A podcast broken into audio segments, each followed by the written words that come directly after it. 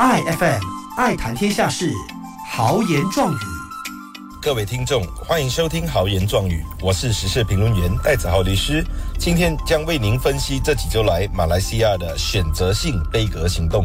杯格 （boycott） 这词汇其实来源不是动词，而是人的名字。十九世纪末的爱尔兰，一位名为查尔斯·贝格 （Captain Charles Boycott） 的代地主，因其行为遭到雇员和租客不满而排斥，最后他因蒙受经济损失而妥协。全世界，包括马来西亚人民，对此行动并不陌生。贝格行动的最重要因素是群体行动，也就是说，参与人数是贝格成功与否的关键。我自己本身也因曾遭受到某航空公司的无理待遇而悲革其公司，但因该航空公司在其他方面被普罗大众欢迎，所以我的个人行为完全没有影响任何事情。但也因我的个人悲革行为，让我逐步了解，很多时候悲革行动不只是经济上的制裁，而是抒发个人情绪的表达方式，以阐明个人立场。还记得几年前我在中国工作时，碰上日本领袖参拜靖国神社的课题，而中国民众抵制日本货。当时有些人不分青红皂白，看到日产汽车都砸破车窗。我看到很多日产汽车挡风玻璃前都贴上标语：“我买车在先，日本人犯错在后”，来防止车辆被破坏。贝格以色列和盟友相关产品和服务，早在马来西亚落实了数十年。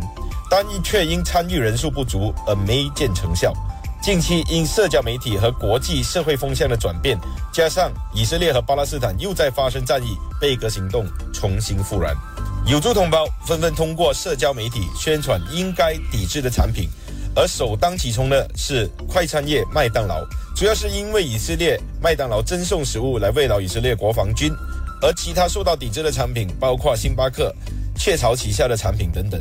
有一些有族和华裔网红尝试通过本身行为，将这一类抵制视为毫无意义的行动，而到被号召抵制的餐厅拍摄视频，结果毫无意外的被网络霸凌，将他们视为挑战全国情绪的异类。而我本身也在我的脸书国语网页提出了此杯格毫无意义，因为很多被杯格的产品与以色列没有直接关系，而且伤到的还是马来西亚籍的业者和员工，甚至本土经济。然而，这一类的杯格却是选择性的杯格，很多其他产品和服务确实与以色列和犹太裔有关，如某些电子产品和社交媒体平台，其收益也多多少少协助了以色列的发展。但因为杯格这些产品而直接影响了本身的生活，而被选择性的排除在杯格的菜单以外。被杯格的一方深知这一点，所以加强民族企业文化的发展。尽可能的研发和打造一些全世界人民都离不开的产品，杯格行动反而变相的加强了要被杯格的对象，使之更为强大和更具有影响力。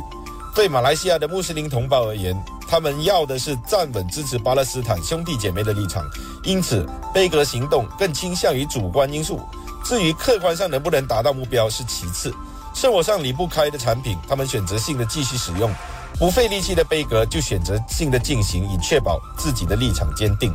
有者攻击不愿意加入集体行动的其他人，这毫无意义，是情绪化的行动。但还是有一群人理智的把杯格行为当成个人立场，而出声反对那些打压异类的做法。谢谢。I F M 爱谈天下事，